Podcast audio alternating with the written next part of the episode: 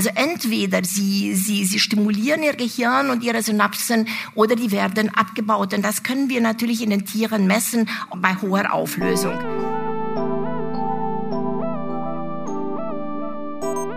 Wenn eine Erinnerung hochgeholt wird, wird sie labil. Und sie wird labil, weil sie in einem neuen Kontext ist, weil sie neu, sie wird neu geschrieben. Sie wird neu geschrieben mit neuen Proteinen, mit neuen Synapsen.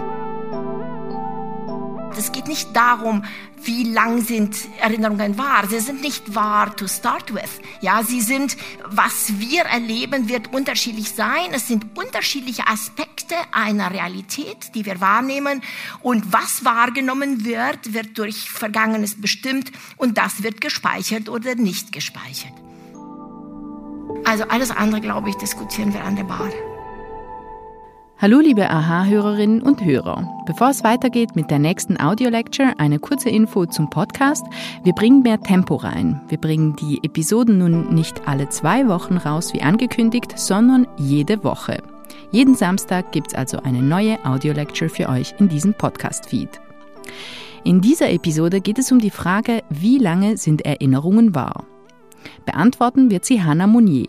Hanna Monnier ist Medizinprofessorin. Sie leitet die Abteilung Klinische Neurobiologie, die am Deutschen Krebsforschungszentrum und an der Uni Heidelberg angesiedelt ist.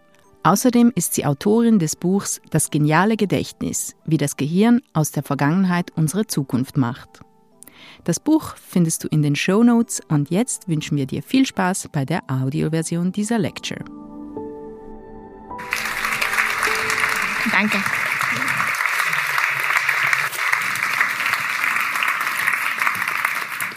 Äh, liebe Anna, meine Damen und Herren, in diesem schönen Schweizerdeutsch kann ich nicht fortfahren.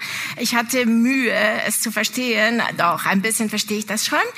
Ähm, ich hatte Anna gesagt, dass die Frage für mich deshalb falsch gestellt ist, weil es ist nicht, wie lange sind Erinnerungen noch wahr, sondern eigentlich sind sie nicht richtig wahr von Anbeginn. Und darüber möchte ich eigentlich heute sprechen.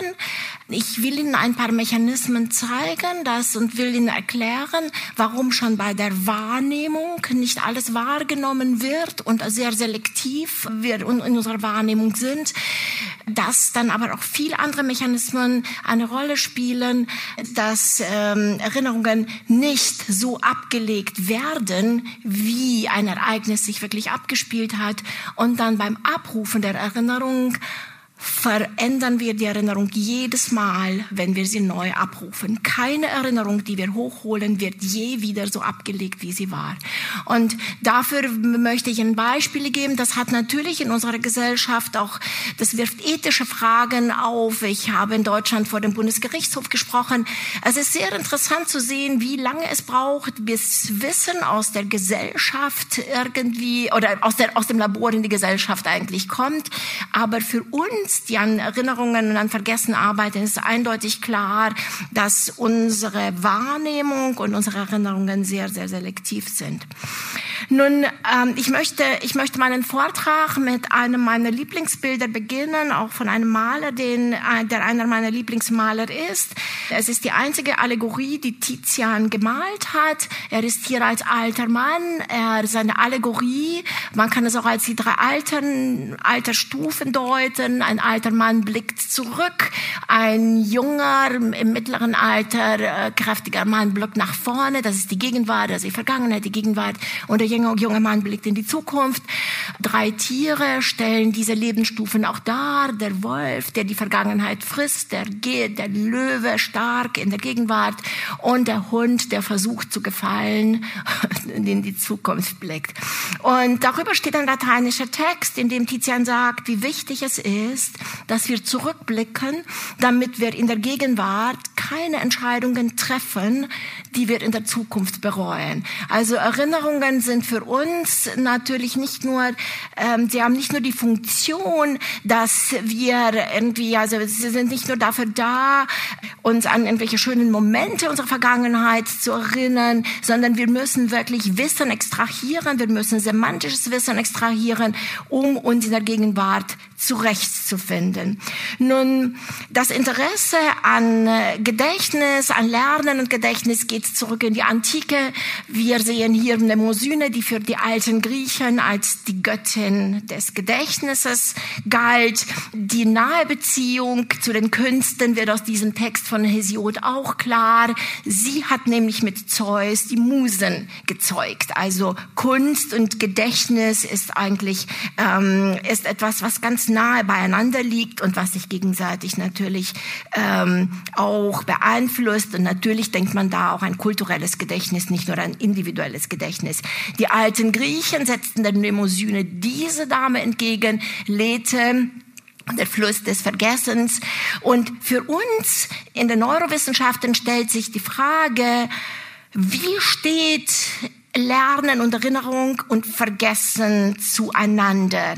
Sind es zwei Gestalten, die auf derselben Medaille sich befinden oder sind das zwei ganz verschiedene Entitäten? Und darauf möchte ich auch ganz kurz eingehen und möchte Sie später auch mit dieser Nachricht nach Hause lassen, dass es sicher auch molekular zwei also je nachdem, welche Art von Erinnerung man sich anschaut, es kann manchmal dieselbe, dasselbe Molekül sein, das entweder zu erinnern oder zum Vergessen fühlt, aber es können auch zwei verschiedene Mechanismen sein und darauf möchte ich auch kurz eingehen.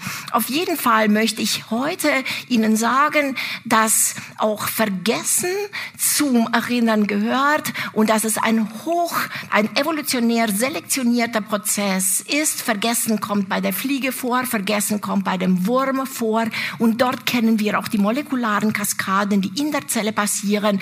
Und Vergessen ist ein Adaptationsprozess. Vergessen ist, Sie brauchen sich nicht zu erinnern, wo Sie Ihr Auto gestern geparkt haben. Das ist unwichtig. Also was wir behalten und was wir erinnern, ist etwas sehr, sehr Selektives. Nun, ich möchte mit dem Thema beginnen, an dem ich in meinem Labor auch arbeite, weil wir arbeiten mit, mit Nagen, wir arbeiten mit Mäusen und versuchen auf molekularer Ebene zu verstehen, was im Gehirn passiert. Wir sind aber absolut davon überzeugt, dass das beim Menschen nicht anders ist. Es gibt sehr gute Evidenz, dass die gleichen Moleküle da eine Rolle spielen. Und ich werde Ihnen auch erklären, warum diese Art von Untersuchungen eben im Moment nicht am Menschen durchgeführt werden können, rein technisch, sondern an Tieren durchgeführt werden. Nun, ich möchte über das räumliche Gedächtnis sprechen. Und wenn Sie sich morgen erinnern, dass Sie heute Abend hier waren, wenn Sie sich erinnern, äh, was ich Ihnen gesagt habe oder was Ihnen der Redner vor mir gesagt hat, dann hat sich in Ihrem Gehirn etwas verändert. Und zunächst mal in Strukturen, die hier lateral im Gehirn liegen, dem Hippocampus. Und es verändert sich etwas und was sich verändert, werde ich Ihnen gleich etwas zeigen. Aber worauf ich Wert lege, dass Sie das auch vielleicht in Erinnerung behalten, ist, dass unser Gedächtnis ein räumliches Gedächtnis sehr oft ist. Also ich spreche heute nur von dem sogenannten episodischen Gedächtnis. Das ist das Gedächtnis, das sich damit beschäftigt, was, wann, wo, stattfindet. Und dazu brauchen sie diese Hirnstrukturen.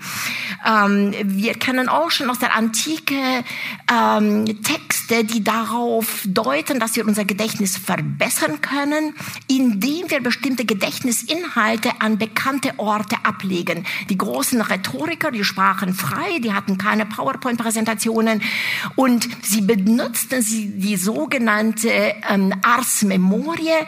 Ein komplexer Text wird zerlegt und wird abgelegt an verschiedene Orte, die einem vertraut sind. Das kann zum Beispiel das Haus sein, das kann der eigene Körper sein. Und diese Assoziation, die hilft uns, wenn wir uns später den Text erinnern wollen, wir gehen in Gedanken diese Räume ab und rufen den Text hervor. Ich gebe Ihnen ein paar Beispiele. Sie sehen hier einen, einen längeren Text, den diese Gestalt praktisch an die Finger ähm, einer Hand abgelegt hat. Die Musik wurde so erinnert. Hier ist ein Text, das ist ein komplexes, langes Gebet, das ist aus einer Inkunabel, die ich in Karlsruhe gefunden habe. Dieses Gebet wird natürlich zum eigenen Seelenheil gesagt und da wird dieses Gebet an die Glieder der zwei Hände abgelegt und man assoziiert das zu Memorierende mit diesen Orten und dann geht man das im Gedächtnis nach und das hilft einem, diese Texte zu memorieren. Das ist ein Buch, das ich in Boston gefunden habe. Sie sehen, hier sind gleich, hier wird das Alphabet mit benutzt als Mnemotechnik, wenn Sie so wollen, aber natürlich auch skurrile Bilder, die man sich sehr gut einprägen kann. Es wurden Bäume benutzt, es wurden Leitern benutzt und eines der schönsten Beispiele ist diese Darstellung des Inferno von Dante von Botticelli gemalt. Dante geht das in das Inferno, da sind die Sünder. Je, je größer die Sünden, umso tiefer sitzt man praktisch da. Unten ist Luzifer. Und Dante versucht, er benutzt diese Ars Memoria, um sich zu erinnern, wo diese Sünder sind, denn er will natürlich zurück auf der Erde berichten, wen er da getroffen hat im Inferno. Und er benutzt Techniken, die wir, wie gesagt, aus der Antike kennen, bestimmte Orte mit diesen Personen zu assoziieren. Also es geht mir um die Assoziation, dass unsere Erinnerungen mit Räumen und mit Orten in diesen Räumen assoziiert werden. Und genau das passiert in diesem Hippocampus, in, in unserem Kopf, dass die fünf Sinne, mit, der wir, mit denen wir die Welt wahrnehmen, die projizieren alle in den Hippocampus. Und deshalb, wenn Sie sich morgen an das hier Gesagte erinnern, erinnern Sie sich nicht nur an das Gesagte, sondern Sie assoziieren, Sie sehen sich in diesem Raum sitzen. Also wir assoziieren das mit den Räumen und ich erkläre Ihnen das gleich mehrfach. Denn das ist natürlich auch wichtig, damit wir etwas memorieren, müssen wir es mehrfach hören.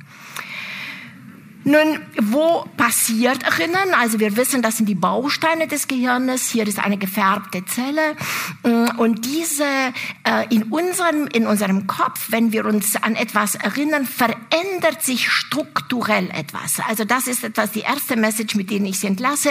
Erinnerungen, die wir als Engramm später in unserem Kopf haben, heißt, dass sich in unserem Kopf etwas verändert hat. Und ich zeige Ihnen jetzt mal gleich drei Veränderungen. Die Orte, an denen, also das wäre ein Zellkörper, das sind die Fortsätze der Zellen, die sogenannten Dendriten, da kriegt die Zelle einen Input, die Zelle hat ein einziges Axon, das ist ihr Output.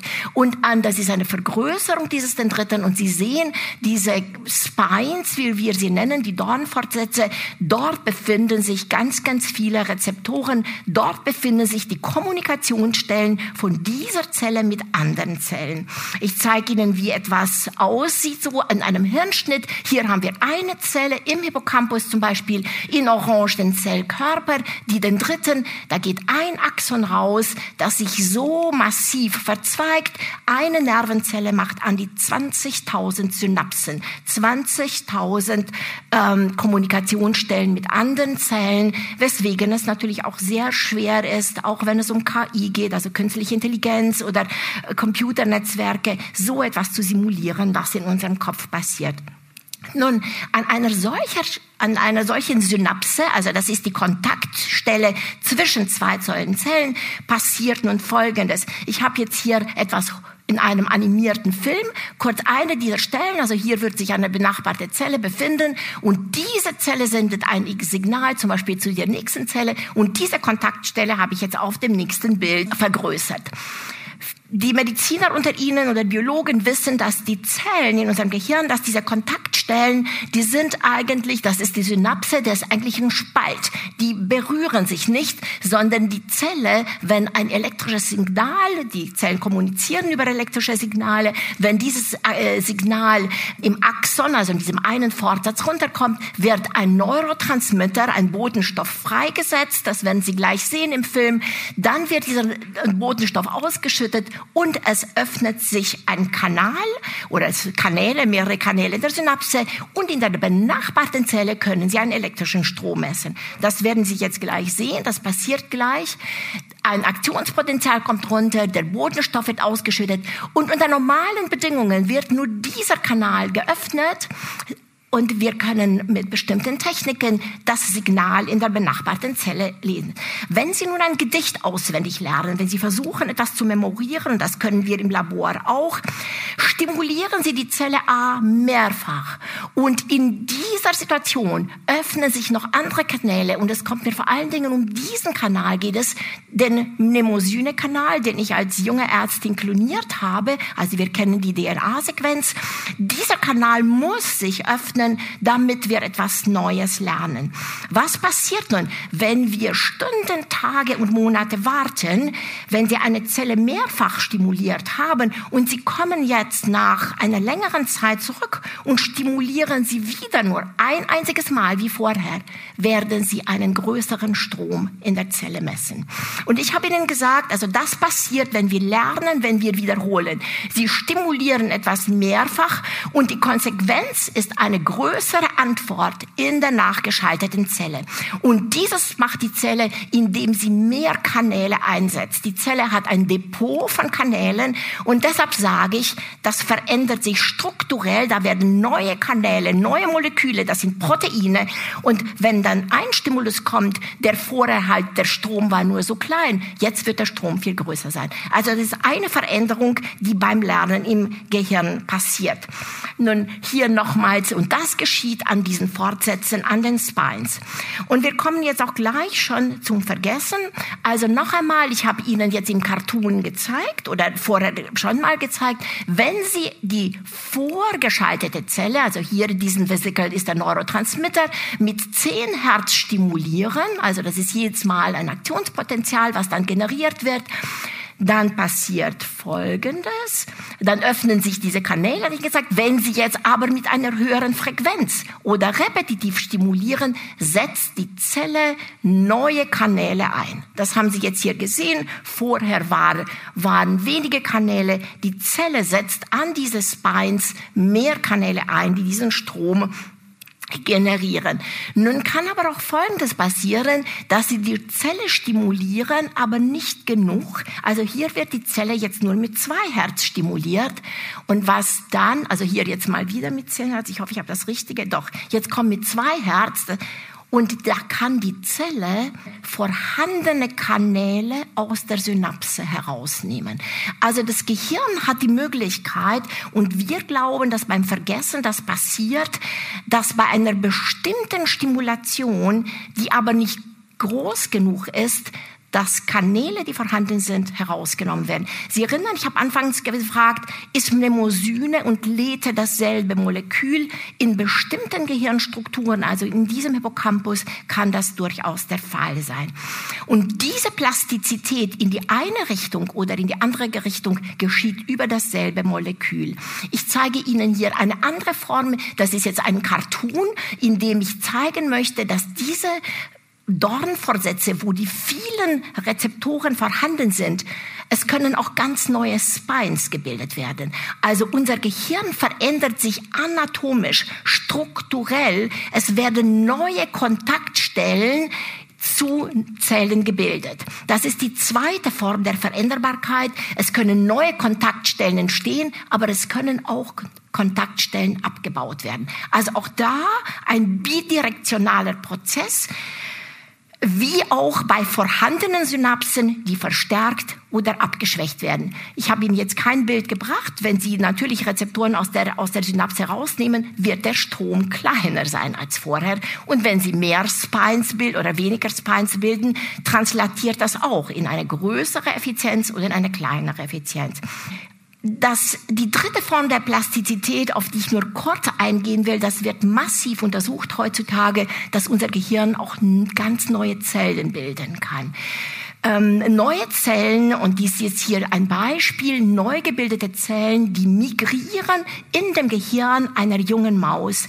Und diese Zellen äh, werden auch nach der Geburt gebildet. Das ist ein ganz wichtiges Thema, denn es galt für über 100 Jahre, dass wir mit den Zellen, die unser Gehirn sozusagen, die während der ähm, Schwangerschaft generiert werden, dass man bei Geburt alle Zellen hat, dass sich zwar neue Synapsen Synapsen bilden, aber nicht neue Zellen. Wir wissen heutzutage, dass unter bestimmten Bedingungen auch neue Zellen gebildet werden. Wenn wir einer Maus ein interessantes Environment bieten, das heißt Legosteine, viele Gerüche, bildet diese Maus viel mehr neue Zellen als in einer Bedingung, in der sie in einem leeren Käfig ist. Also das nennen wir Environmental Enriched Environment und da fördern sie auch die Bildung dieser neuen Zellen. Also ich habe Ihnen Sie können sehen, also das ist da diesen Film, den ich selbst gemacht habe. In 14 Stunden sehen Sie, wie die Zellen im Gehirn der Maus aus diesem Strom, wo sie gebildet werden, in den Ventrikel,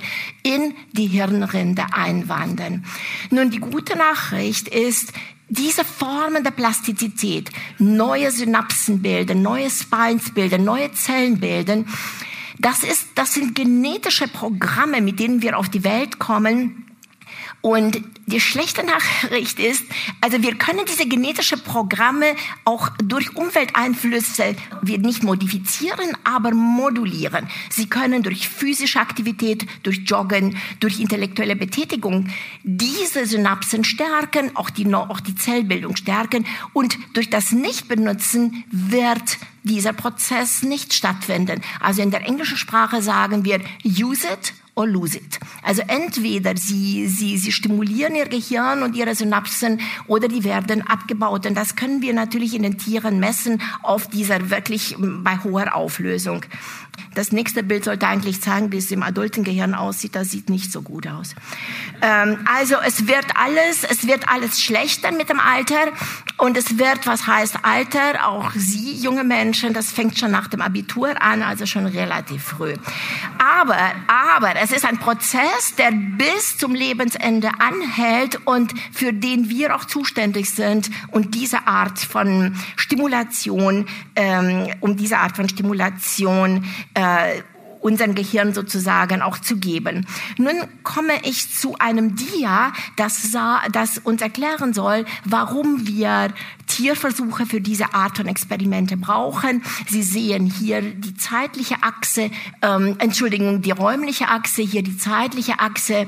Und was das eigentlich zeigt, ist, dass wir in dem Tiermodell im praktisch äh, auf ganz höher Auflösung, da sehen Sie individuelle Spikes von den Zellen, also Sie sehen, wie die Zellen aktiv sind. Diese Art von Messungen haben wir natürlich nicht bei Menschen, also hier haben wir das mit Sekunden zu tun, wohingegen äh, und natürlich auch räumlich nicht diese, nicht diese Auflösung. Ich bin mir ganz, ganz sicher, dass neue Techniken das auch im Menschen irgendwann möglich machen, aber im Moment haben wir, wenn es um das Auflösen von einzelnen Spikes, von einzelnen Zellen ähm, geht, das nur im Tiermodell. Wir wissen, dass es bei Menschen sehr ähnlich ist, denn Menschen, die, die einer Gehirn-OP unterzogen werden, weil sie einen Gehirntumor haben oder eine Epilepsie, da werden solche Messungen vorher gemacht, zum Beispiel um zu sehen, wo ist gesundes Gewebe, wo ist krankes Gewebe. Und deshalb wissen wir, dass das, was wir in den Tieren eigentlich im Labor erfahren, auf den Menschen übertragbar ist. Nun, so sieht das aus. Wir implantieren solche Elektroden und ich kann von dem Modell dieser Hirnströme, die natürlich, wenn die Elektroden im Gehirn implantiert sind, eigentlich schließen, in was für einer Aktivität das Tier sich befindet, weil die Rhythmen dieser, ähm, die wir aus dem Hippocampus messen, sehr, sehr ähnlich sind, wie sie wir von Menschen kennen. Im Wachzustand sind diese Rhythmen anders als im Schlaf. Sie sind anders, wenn das Tier die Umgebung exploriert. Und jetzt gebe ich Ihnen ein Beispiel, wie so etwas wirklich aussieht. Diese Art von Untersuchungen im Tier haben dazu geführt, dass John O'Keefe, er hat äh, in den 70er Jahren gefunden, dass in diesen beiden Hippocampi, und ich zeige Ihnen jetzt, wo die im Tier sind, also das ist die, der Hippocampus in der Maus, so sieht das aus, diese Bananenstruktur, davon gibt es beide, äh, in beiden Hirnhälften ein, bei uns sind sie ein bisschen weiter unten, ähm, das wäre vorne, das ist das Riechen, das ist hinten das Cerebellum, und das sind die beiden Hippocampi. Was O'Keefe und Mosers fanden, ist, dass wir in diesen beiden Hippocampi ein GPS-System haben. Das ist ein System, das uns in Raum und Zeit orientiert. Diese Zellen hat O'Keefe im Hippocampus Place Cells genannt. 71 hat er diese Arbeit publiziert. Sie sehen hier eine Maus ähm, mit diesen Elektroden. Wir filmen diese Mäuse. In Grau sehen Sie den Weg, den diese Maus in diesem, äh, in diesem Recording Loading Chamber gelaufen ist. Und die roten Punkte ist ein Aktionspotenzial. Da ist eine bestimmte Zelle aktiv. Also ein und wir können auf Einzelzellebene messen, welche Zellen aktiv sind. Und O'Keefe hat diese Zellen Place Cells genannt. Diese Zelle ist immer aktiv, wenn das Tier sich in dieser in, an diesem Ort befindet. Und wir wissen, dass wir das Gleiche haben. Also wenn ich von A nach B laufe, jedes Mal, wenn ich mich hier befinde, sind bestimmte Zellen aktiv. Wenn ich mich hier befinde, sind andere Zellen aktiv. Wenn ich mich hier befinde, sind andere Zellen aktiv. Wenn ich mich umdrehe, sehe ich etwas anderes. Da wird der gleiche Ort, wenn ich mich da befinde, anders kodiert. Ja, also ich habe mehrere Möglichkeiten, einen Raum zu kodieren und die der Input, der von den Sinnesorganen kommt, bestimmt letztendlich, also die, die kommunizieren direkt mit diesem Hippocampus und deshalb ist das, was wir sehen, mit dem Ort, wo das Gesehene stattfindet, verbunden. Oder das, was wir riechen. Das ist, weil ich, wenn ich mich an diesem Ort befinde, gibt es eine kognitive Map. Es gibt eine, eine Karte sozusagen meines Gehirnes, das die mir sagt, ich bin da und alles, was ich in dem Moment erfahre, dass ich sie sehe, dass ich vielleicht etwas rieche oder etwas schmecke, wird mit diesem Ort assoziiert. Ja, und so sieht das aus, weil wir diese Platzzellen haben. Wenn sich diese Elektroden im Gehirn des Tieres nicht verschieben, wenn das Tier am nächsten Tag, am übernächsten Tag wieder an diesem Ort ist, wird diese Zelle wieder dort feuern. Ja, also das geht mir ganz, also wir haben so wie das, was wir sehen, natürlich eine gewisse Konstanz hat, ist auch das, wo wir uns befinden im Raum, haben wir Zellen, die für diesen Raum, die das kodieren. Nun, ich hatte Ihnen gesagt, ich wollte auf Sie auch eingehen, auf Lethe. Und jetzt kommt, versuche ich diesen Spagat zu, zu, zu machen zwischen Erinnern und Vergessen. Jetzt, das nächste Dia ist etwas komplizierter, aber Sie werden es gleich verstehen. Die Maus befindet sich hier. Sie hat einen visuellen Input. Sie nimmt die Welt wahr und sie orientiert sich an diesem, an diesem äh, markanten Bild. Und wir haben jetzt das, was ich Ihnen vorher gezeigt hatte.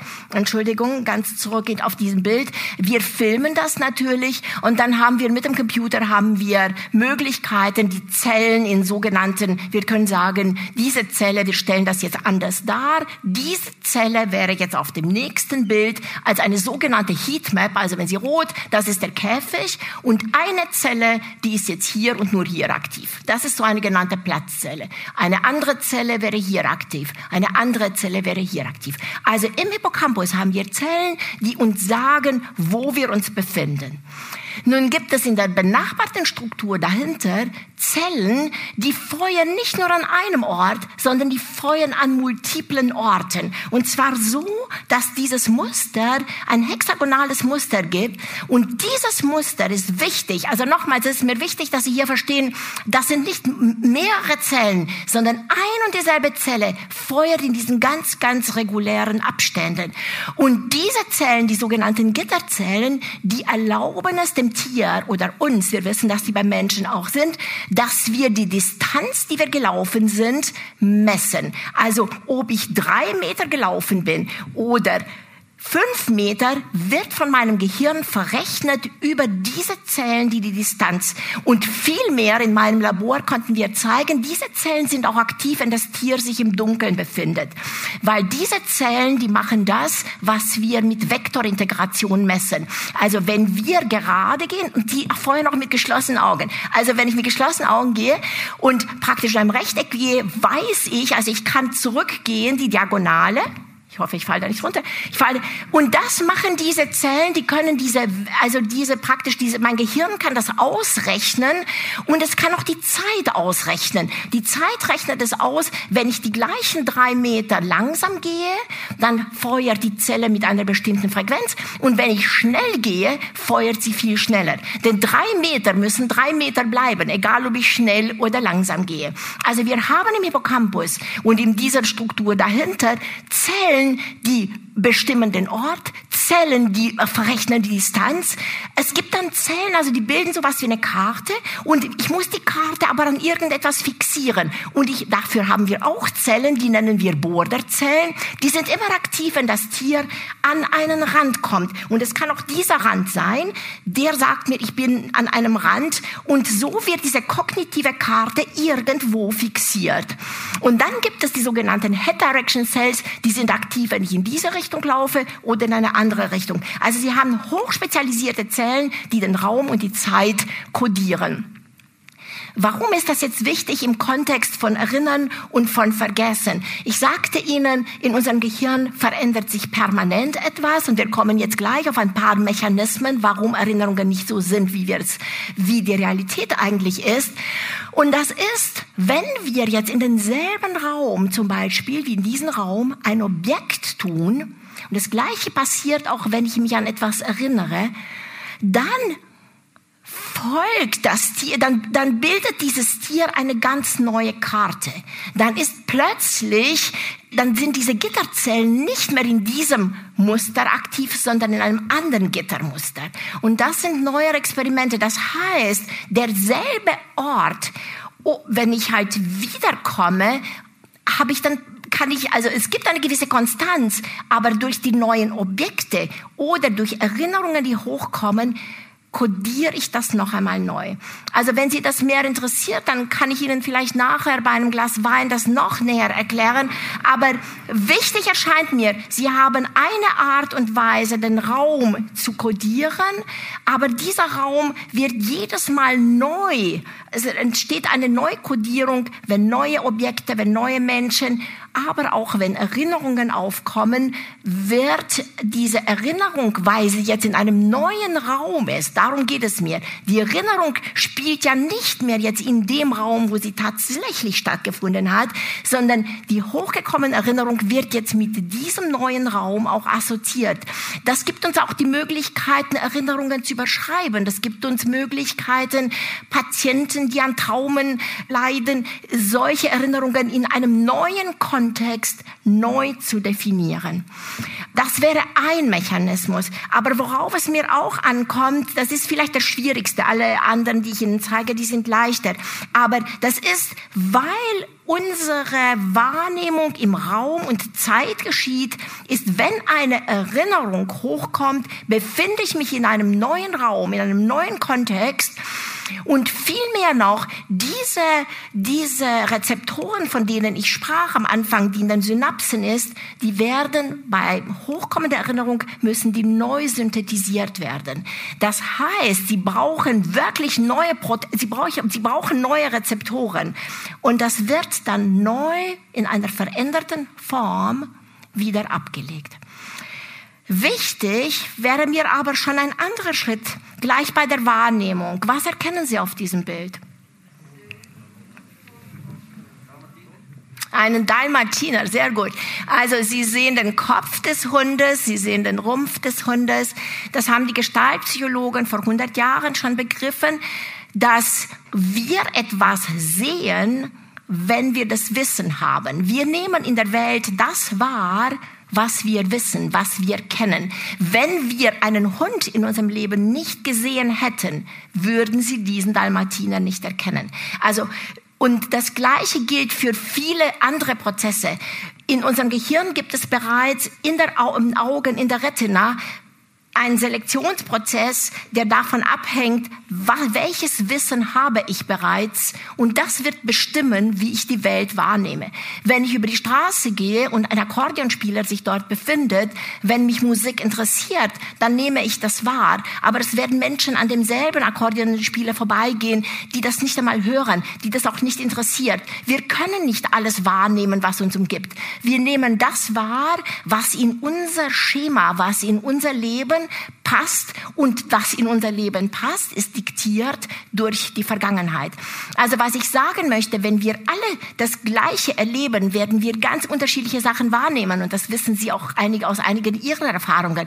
Und das ist, weil wir unterschiedliches Wissen in unserem Kopf haben. Das heißt, bereits bei der Wahrnehmung wird etwas Unterschiedliches wahrgenommen. Deshalb habe ich zu Anna gesagt, es geht nicht darum, wie lang sind Erinnerungen wahr. Sie sind nicht wahr to start with. Ja, sie sind, was wir erleben, wird unterschiedlich sein. Es sind unterschiedliche Aspekte einer Realität, die wir wahrnehmen. Und was wahrgenommen wird, wird durch Vergangenes bestimmt und das wird gespeichert oder nicht gespeichert. Nun, dieser Prozess, der ist dann, wird nochmals verstärkt und das ist vielleicht etwas sehr Dramatisches, was Sie vielleicht erschüttern wird. Ähm, erschrecken Sie nicht, das ist ein ganz einfaches Tier, weil wir haben das ja schon einmal durchgenommen. Nur in einer anderen Form. Sie sehen hier ein Tier, das auf diesem runden Raum sich bewegt und diese Farben sind jeweils die Aktivität einer Platzzelle. Also das Tier läuft und Erstmal ist diese Zelle aktiv und die ist nur hier. Die rote Zelle wird nur hier aktiv sein. Das Tier läuft weiter, dann haben wir hier eine andere Zelle, die aktiv ist, dann eine andere Zelle und dann eine andere Zelle.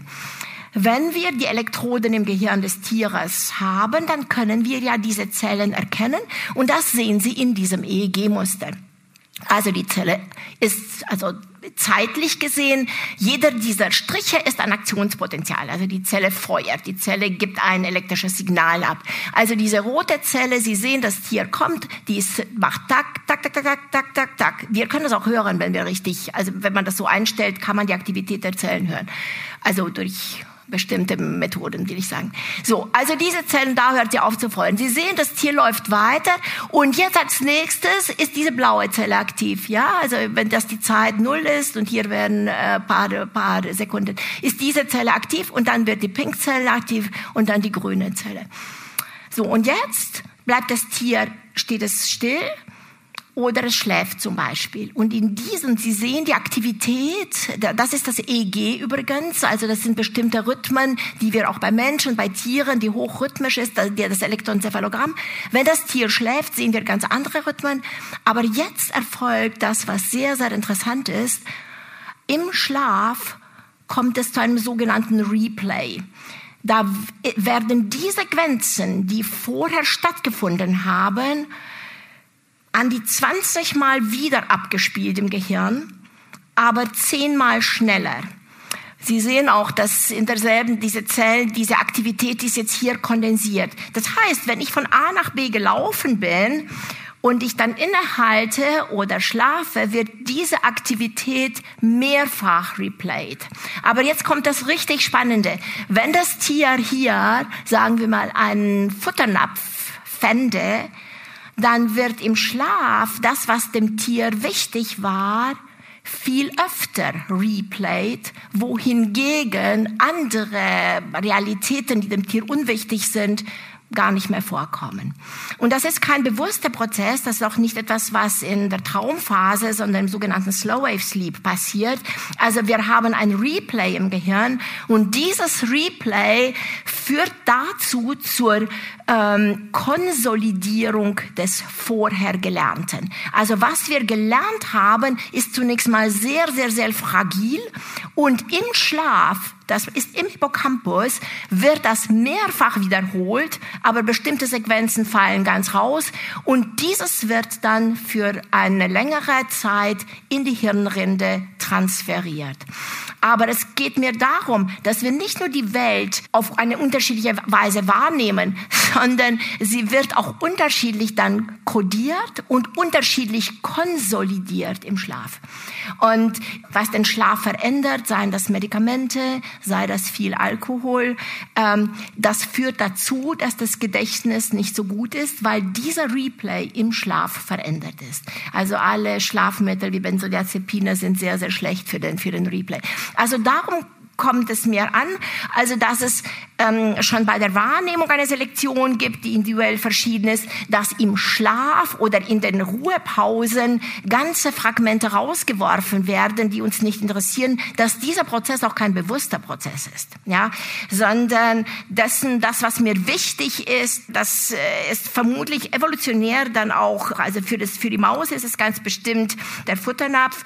Bei einigen Menschen, denke ich, bleibt es auch so. Äh, andere wollen vielleicht ein Hölzchen Hölderlin-Gedicht lieber memorieren, ich weiß es nicht, aber beim Tier können wir messen, beim Tier können wir messen, was das, und da, dort ist es natürlich, es sind die Gerüche, das ist das Futter, und so weiter.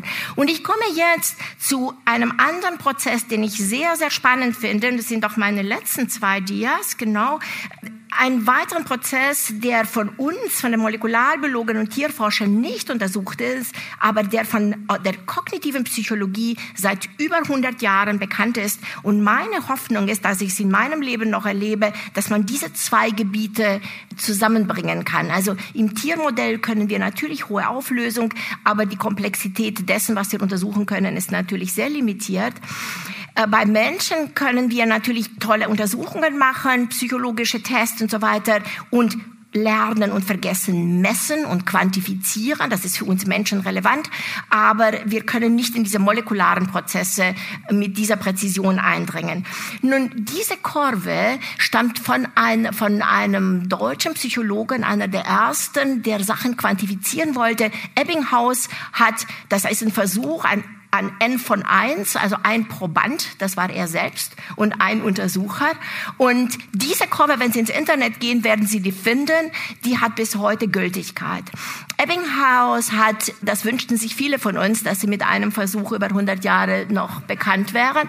Aber Ebbinghaus, Ebbinghaus konnte an sich selbst zeigen, er hat unter eine interessante Methodik entwickelt, die dann von x Psychologen äh, wiederholt worden ist er konnte zeigen, dass in dieser Zeit, und das sind wenige Wochen, ich glaube es sind sechs Wochen, dass 80 Prozent dessen, was er auswendig gelernt hatte, weg war. Sehr schlechte Nachricht.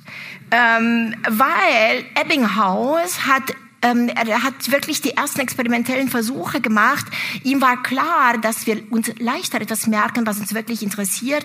Er memorierte unsinnige Silben, denn er wollte wirklich die verschiedensten Variablen, die unser Gedächtnis natürlich beeinflussen, äh, ganz außen vor haben. Er war ein sehr guter Experimentator und er zeigte eben, ähm, dass das wirklich weg ist. Und das wissen wir auch. Also das ist auch jetzt nicht anders. Also die Studenten unter Ihnen und alle, die, die eine Prüfung gehabt haben, wir wissen alle, was wir wissen. Und wir wissen alle, dass wir nach der Prüfung, nach kürzester Zeit nichts mehr wissen, wenn wir das nicht weiter wiederholen. Das ist auf dem nächsten Dia gezeigt. Also wenn Sie dann etwas wiederholen, können Sie natürlich diese Verfallskurve, diese Vergessenskurve höher und höher bringen. Und dann können Sie auch Sachen irgendwann sich äh, für immer memorieren, bis man richtig krank wird und das Gehirn verändert ist im hohen Alter. Aber diese Vergessenskurve, die kann man natürlich durch erneutes Lernen äh, auf eine höhere, auf eine höhere Ebene, auf eine höhere Ebene bringen und natürlich natürlich, was er auch gezeigt hatte und auch andere mehrfach wiederholt haben, das werden die sinnlosen Silben. Sie sehen also 70 Prozent ist, äh, einige sagen 80 Prozent, aber das ist die Verfallskurve. Hier sehen Sie auch in, in Tagen. Und was Sie auch sehen, dass dieser Verfall relativ, also gerade am Anfang, sehr, sehr stark ist. Und das ist sehr wichtig. Aber Sie sehen, wenn Prosatexte werden schon besser behalten, Gedichte, wenn man sie lernt, werden noch besser verhalten, behalten, Prinzipien und Gesetzmäßigkeiten Seiten. Also je mehr Sinn wir in diesem sehen, umso leichter ist es, das auch zu behalten. Also, und Sie kennen das alle, das, was uns wichtig ist, das, was uns bewegt, das, was uns, äh, darüber haben wir jetzt heute nicht gesprochen, das Emotionale, weil äh, der Kern, wo Emotionen ganz stark verarbeitet werden, unmittelbar hinter dem Hippocampus ist und deshalb sind ganz furchtbare Sachen oder aber auch sehr freudige Sachen, die werden viel besser behalten. Da gibt es einen ganz direkten Crosstalk zwischen dem Hippocampus, der wichtig ist für die Erinnerung, und diesem emotionalen oder diesen zwei Kernen, den sogenannten Amygdala, die dafür zuständig sind. Also ähm, was mir an diesem Thema sehr, sehr gut gefällt, also Vergessen gehört natürlich zu dem Lernen und heute, auch jetzt, nach über 100 Jahren, gibt es zwei Theorien, die das erklären. Ähm, es gibt die Theorie, die, sogenannte Verfallstheorie. Persönlich glaube ich, dass beide eine Rolle spielen. Um, nach Ebbinghaus hieß es, also so wie alles verfällt, verfällt unser Gedächtnis. Also ein Haus verfällt, äh, unsere Muskeln werden schwach, schwach, unser äh, Haar wird weiß, wir kriegen Runzeln, alles verfällt. Aber Sie sehen, der Verfall ist wirklich sehr relativ rasch. Und es gibt Aber andere Psychologen, das ist auch eine ganz starke Schule bis äh, heute, und das ist die sogenannte, die, die äh, schlagen vor, die sogenannte Interferenztheorie. Und was die gezeigt haben, ist, wenn wir etwas Neues gelernt haben und wenn wir unser Gehirn schützen vor Eingängen von anderen Informationen behalten wir das besser. Und das ist natürlich etwas wahnsinnig Wichtiges in unserer Zeit, in der wir alle auf den Handys permanent irgendwelchen sensorischen Stimuli ausgesetzt werden. Denn das würde heißen, und das ist x-fach gezeigt worden, wenn man praktisch die ersten 10, 15 Minuten, wenn wir etwas Neues gelernt haben, wenn die versuchen, nichts anderes zu sehen, zu hören. Also wenn keine sensorischen Stimuli ins Gehirn kommen, dass man das viel, viel besser behält. Wenn, also dieses ist psychologisch gezeigt worden, wir kennen aber den Mechanismus nicht. Und da wünschte ich mir, dass die molekulare Biologie und das, was wir im Tierversuch machen, mit der kognitiven Psychologie, dass man das zusammenbrächte. Also, dass man zeigt, wie genau, wie, was, was führt dazu und wie könnte man sich, wie könnte man sich vor dem schützen denn bestimmtes möchten wir natürlich gerne behalten ähm, und möchten weniger lernen, um es zu, um es zu behalten. Also lassen Sie mich zusammenfassen. Ich konnte Ihnen, oder ich hoffe, dass ich Ihnen zeigen konnte, dass wir beim Lernen, dass das räumliche Gedächtnis eine ganz große Rolle spielt, dass unsere Erinnerungen, dass unsere Wahrnehmung, das konnte ich, das habe ich hier nicht gezeigt, aber es gibt direkte Inputs in diesen sogenannten Hippocampus und deshalb äh, erinnern wir Sachen gebunden an bestimmten Orten. Ich konnte Ihnen zeigen, dass, dass dieses Lernen an Synapsen erfolgt, dass Synapsen verstärkt werden können, aber dass Synapsen auch abgeschwächt werden können, dass Spines neu gebildet werden können, dass aber vorhanden vorhandene Spines auch weggenommen werden können, dass Zellen neu gebildet werden können. Und das habe ich Ihnen jetzt nicht gezeigt. Aber auch die Anzahl der Zellen, die neu gebildet werden, hängen davon ab, ob das Tier in einem enriched environment ist oder nicht. Also die Maus erzeugt im, im Erwachsenenalter viel mehr neue Zellen, wenn wir ihr viele Gerüche, wenn wir ihr jeden Tag einen neuen Geruch hintun, als wenn sie in einem Käfig ist, wo nur dieser, ihr normales Futter ist. Also ich habe Ihnen gezeigt, wir haben diese Plastizität und die ist wichtig für das Bilden von Erinnerungen. Aber ich habe Ihnen auch gezeigt oder versucht zu vermitteln, dass das, was dann im Kopf bleibt, etwas sehr Selektives ist, dass schon bei der Wahrnehmung Wissen vorausgesetzt ist, dass dieses Wissen beeinflusst, was ich in der Welt überhaupt wahrnehme. Und dass dann bei dem Wahrgenommenen in Ruhephasen, im Schlaf, durch, da, da erfolgt die Konsolidierung, ach und übrigens, das geht über, die Konsolidierung erfolgt über Tage, also nicht nur Stunden, über Tage wird dieses äh, Neugelernte konsolidiert. Und da glaube ich, dass eine Interferenz mit diesem Konsolidierten natürlich dazu führt, dass wir vergessen. Und das bringt man dann mit der kognitiven Psychologie zusammen. Aber auf jeden Fall, dass in dieser Zeit die Erinnerungen sehr, sehr labil sind und gestört werden können. Und des Weiteren, darauf konnte ich jetzt heute nicht eingehen, aber dafür gibt es ganz, ganz viele Beweise aus dem Tiermodell. Wenn eine Erinnerung hochgeholt wird, wird sie labil. Und sie wird labil, weil sie in einem neuen Kontext ist, weil sie neu, sie wird neu geschrieben, sie wird neu geschrieben mit neuen Proteinen, mit neuen Synapsen. Also das ist mir ganz, ganz wichtig. Und diese Art von Überschreibung Neuschreibung erlaubt uns auch in der Welt klarzukommen. Sie brauchen bestimmte Erinnerungen, die müssen überschrieben werden, damit wir überhaupt, überhaupt überleben können. Das ist ein evolutionärer Prozess, der erfolgt bei der Fliege, der erfolgt bei dem Wurm. Also erinnern, immer neu zu interpretieren, ist ein Prozess, der eine Adaptation in dieser Welt überhaupt ermöglicht. Das hat natürlich aber auch Konsequenzen. Das hat Konsequenzen, weil äh, die Frage ist, äh, wie wahr oder was ist wahr? Welche, welche dieser vielen Wahrnehmungen ist wahr? Und ein Wissen darüber, dass diese Wahrheiten sehr individuell sind, die sind natürlich ganz, ganz wichtig äh, für unsere Kommunikation. Und ich glaube, Ihnen alles ist, ist es schon passiert, dass Sie ganz genau wussten, wo Sie etwas hingetan haben Und es war nicht dort. Ähm, äh, mein Mann behauptet noch immer, er sei gegangen und hätte etwas abgeholt, von vorn ich weiß, dass ich es war. Also das, ich weiß es auch, weil er nie gehen würde so weit, um das abzuholen. Aber das ist kein Argument. Ähm, also seine Erinnerung deckt sich nicht mit meiner Erinnerung. Und also das ist jetzt wirklich nicht ein, äh, also solche Beispiele kennen wir alle. Und ähm, es hat etwas damit zu tun, welche Aufmerksamkeit wir auf die Dinge richten, um sie überhaupt wahrzunehmen, welche Emotionen damit verbunden sind, welches Vorwissen, also über vieles, worüber ich gar nicht reden konnte. Alles, was uns emotional bewegt ähm, oder die Aufmerksamkeit. Also wenn ich nicht aufmerksam bin, geht, gehen Sachen an mir vorbei, die kann ich nicht wahrgenommen haben. Ja? Und ähm, das ist natürlich ganz wichtig. Ähm, normale, also für das tagtägliche Leben ist es nicht wichtig, aber es gibt natürlich äh, ähm, juristische Fragestellungen, wo es absolut wichtig wäre und auch viele andere Fragestellungen, wo es wichtig ist, sich heranzutasten, wie hat sich etwas überhaupt abgespielt, ja. Und dass das aber eine aus den Neurowissenschaften können wir natürlich sagen, dass man da sehr, sehr vorsichtig sein muss und mit dem, was wir wirklich wissen oder woran wir uns, woran wir uns wirklich erinnern. Also in diesem Sinne entlasse ich Sie und ich hoffe, Ihr Gehirn ist plastisch ähm, und Sie erinnern sich an so viel wie möglich morgen. Ähm, bei der Bar trinken Sie vielleicht nur ein Glas Wein, damit dieser Replay funktioniert.